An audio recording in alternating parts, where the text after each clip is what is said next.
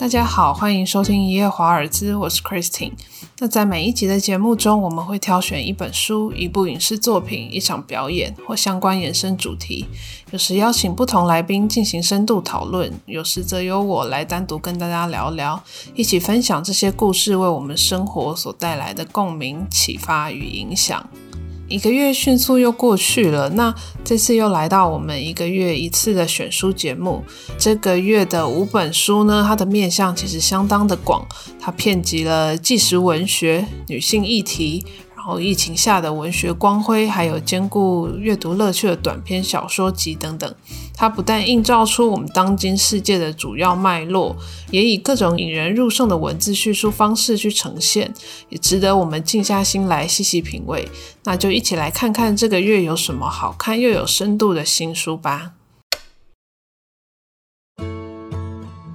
那我们第一个要介绍的呢，大概就是五本之中算娱乐性最高的一本了。他相信有看过《马南波杰克》的观众，大概都会对这部成人动画影集的主创鲍布瓦克斯伯感到相当好奇。而这次我们的十月选书的第一本就要来介绍他的首部短篇小说集，它叫做《谁会爱上你受的伤》。那其实这本书读起来很很有意思，应该就是说他写出的故事就像人如其文，就跟马南波杰克一样，它的主要调性呢就是相当的厌世，但是又会以爱和人性为出发点。他透过他一贯的挖苦啊、嘲讽或是尖锐的那种叙事方式去说这些故事，那里面却又隐藏着一种欲盖弥彰的哀伤，去看待现代人日常面对到的一些孤独啊或寂寞。里面的小人物呢，他常会带着一种像是卡缪异乡人的抽离感，是自溺的，而且透露着一种格格不入的感觉，还时常会面临意料之外的超展开，有时让人觉得很尴尬，有时又很敏感，所以某种程度上而言呢，又能引发读者非常强烈的共鸣，所以它带来一种很莫名的神奇疗愈功效。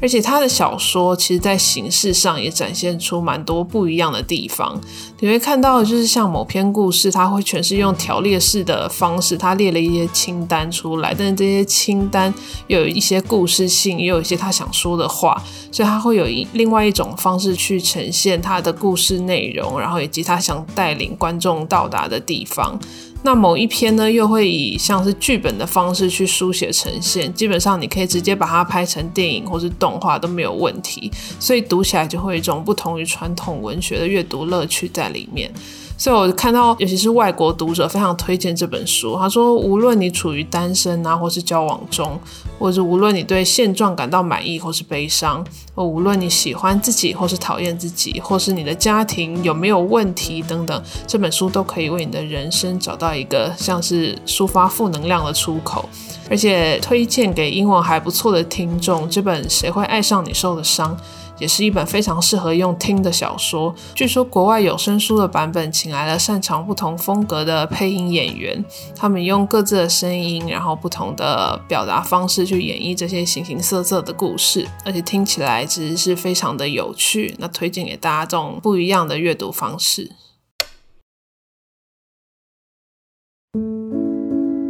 那我们第二本要介绍的呢，也是相当特殊的短篇小说集。它是由呃多位知名作家写给这个疫情时代的新版《十日谈》，所以这本书就叫《大疫年代十日谈》，世界当代名家为疫情书写的二十九篇故事。不少人都有印象，就是这本世界闻名的著作，伯切丘写的《十日谈》是意大利文艺复兴时期为一三四八年发生于佛罗伦斯一场死了十万多人的黑死病瘟疫而写成的。它里面有十位年轻男女在佛罗伦斯的城外一个地方自主隔离，然后决定每天轮流为大家讲一个故事，让大家排遣寂寥，然后分散注意力，就像是一天零一夜一样。最后他们总共讲了一百个故事。那这次的大疫年代十日谈呢，则是去年由《纽约时报》杂志的主编凯特琳罗普，他发起了一项写作串联计划。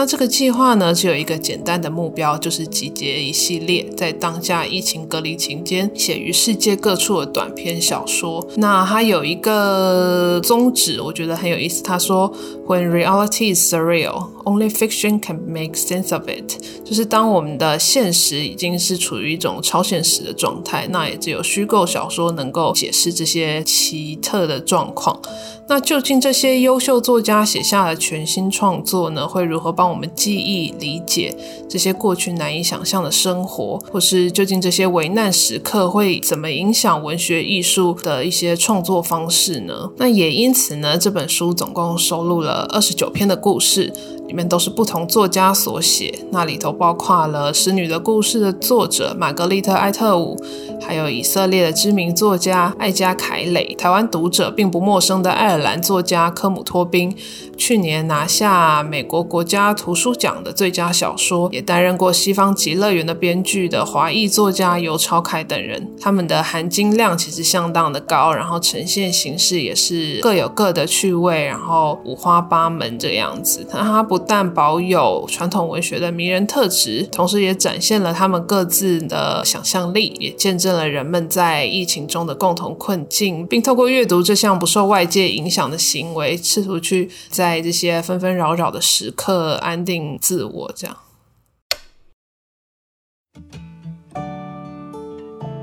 那接下来呢，就是这一本是十月份相当重要的一本翻译文学，它是《女孩、女人、其他人》，十二位非裔女性的挣扎、痛苦、欢笑、渴望与爱，有点长。作者是奈及利亚裔的英国人伯纳丁·埃瓦里斯托。那这本呢是他所创作的第八本著作。他拿下了布克奖时，他与前面提到的玛格丽特·艾特伍并列。她也是史上第一位夺下这个奖项的非裔女性。那这一本书呢，从二零一九年问世至今，其实他得到了许许多多文学奖的肯定。书中呢是透过十二位女性各自独立又彼此相关的故事。它交织出现代英国的新形态离散文学，它也关注社会变迁、性别认同，还有阶级、种族等各类的复杂面向。那其实我在读的当下，其实并没有意识到这本《女孩、女人、其他人》。他故事中的每一个角色都是非裔女性，那是到后来读完往前翻你才会发现的。而且作者呢，他其实也表示，他说，身为英国女性又是黑人的他们知道，如果不将自己写入这些作品中，那也不会有人会写了。所以这也是《女孩、女人以及其他人》这本书这么珍贵的原因。那许多读者呢，很喜欢他选择以幽默轻盈的方式去处理这些看起来相对沉重的议题，包括黑人、女性以及所有可能遭遇到的歧视和不公不义。他也精准掌握了他笔下人物的人性，勾勒出一些丰富多元的英国当代文化轮廓。那值得一提的是呢，还有这本书的文体，其实作者他。透过年轻人常在社群网站上使用的叙事方式，基本上就是省略了我们比较传统文体会使用的标点符号，采用了分行断句的写作方式。那这种新形态的语句呢，其实也突破了传统的书写模式，它读起来还带有一种诗歌的一种韵律感，以及营造出一种活泼、跳跃又快速的独特节奏。同时，也为英国社会以及国际文坛注入了一个崭新的女性声音。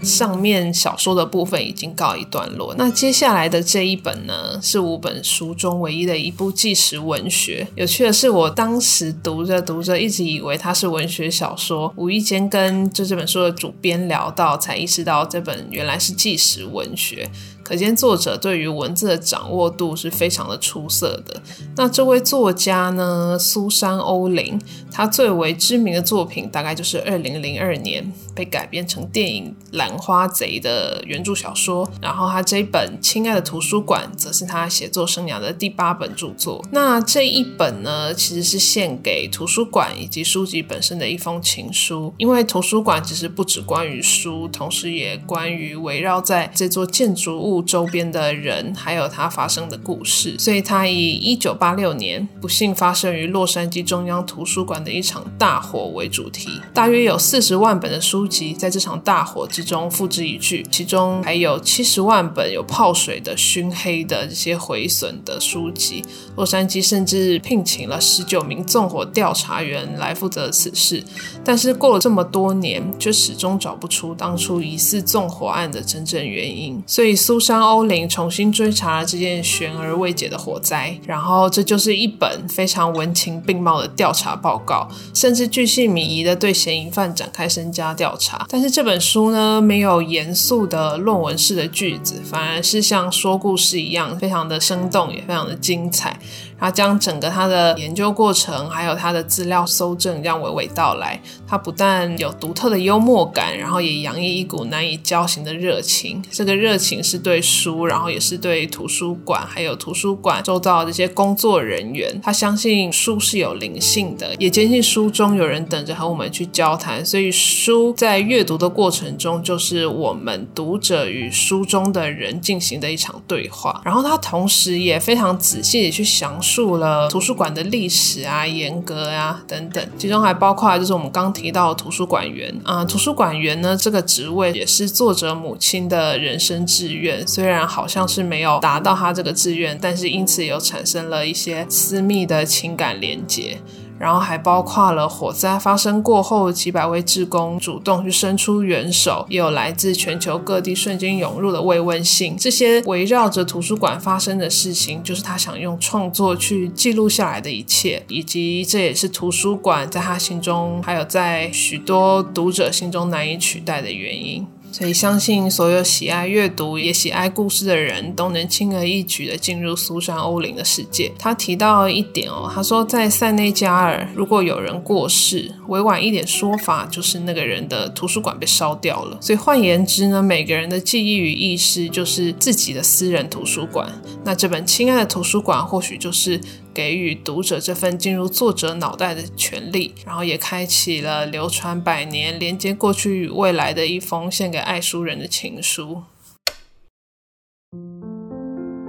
那最后一本压轴的呢？它的主题应该许多人都不陌生。几年前有两部以同一位人物为主角的电影，是差不多时间在台湾上映的。一部是纪录片《R B G 不恐龙大法官》，然后一部是传记电影《法律女王》，讲述的都是这位美国司法界的传奇，然后也是她一生致力为两性平权奋斗的女性主义典范。她的名字是 Ruth Bader Ginsburg。那这两部作品呢，几乎跟他是如出一辙的。他带着一种温柔、内敛以及饱满的力量，记录了他这一生的丰功伟业以及人人称羡的家庭生活。但是这些东西并不是凭空出现的，他都有他的理由，也有他的用心在里面。然后也深入浅出的从性别角度和好几起划时代的官司个案来记录这位不简单的女性，她究竟是如何率领美国发起这场迈向总足。以及性别平权的长期革命，最重要的还有它这个格局呢，并不仅限于女权意识的抬头，而是整个社会为公平正义去奋斗的历史过程。那去年才传出过世消息的 R B G 呢，关于自己的书，他生前唯一的只有我们今天介绍的，我是这么说的，他的英文名称是 My Own Words。那这本书呢，不但是他与两位法学研究者合力编写，也是他从青少年时代开始，他们总共收录了横。跨七十年的文章、讲稿、致辞、判词，到他的歌剧脚本都有。除了他的思想脉络以外呢，还有这两位法学家详细解说与补充的一些相关背景与知识。那无论是否对这些法律的知识有一定程度的了解。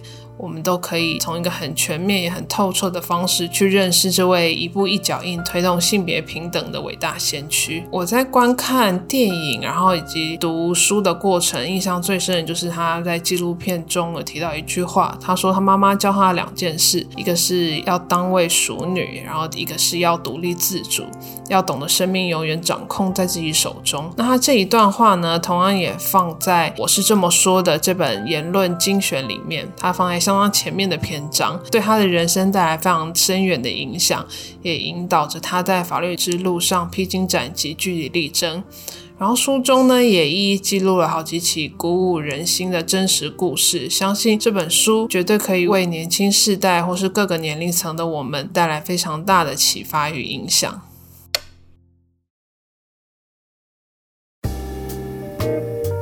那我们今天的节目就到这里。以上谈到的几本书，《谁会爱上你受的伤》是脸谱出版，《大一年代十日谈》是木马文化出版，《女孩、女人、其他人》是台湾商务印书馆，那《亲爱的图书馆》则是时报出版。最后一本《我是这么说的》则是由大块文化所出版。放假时候，各位也可以去书店翻一翻。那如果大家听众喜欢我们本集的内容，也欢迎透过脸书专业一页华尔兹和各双听平台给予我们建议与回馈，那我们下次再见。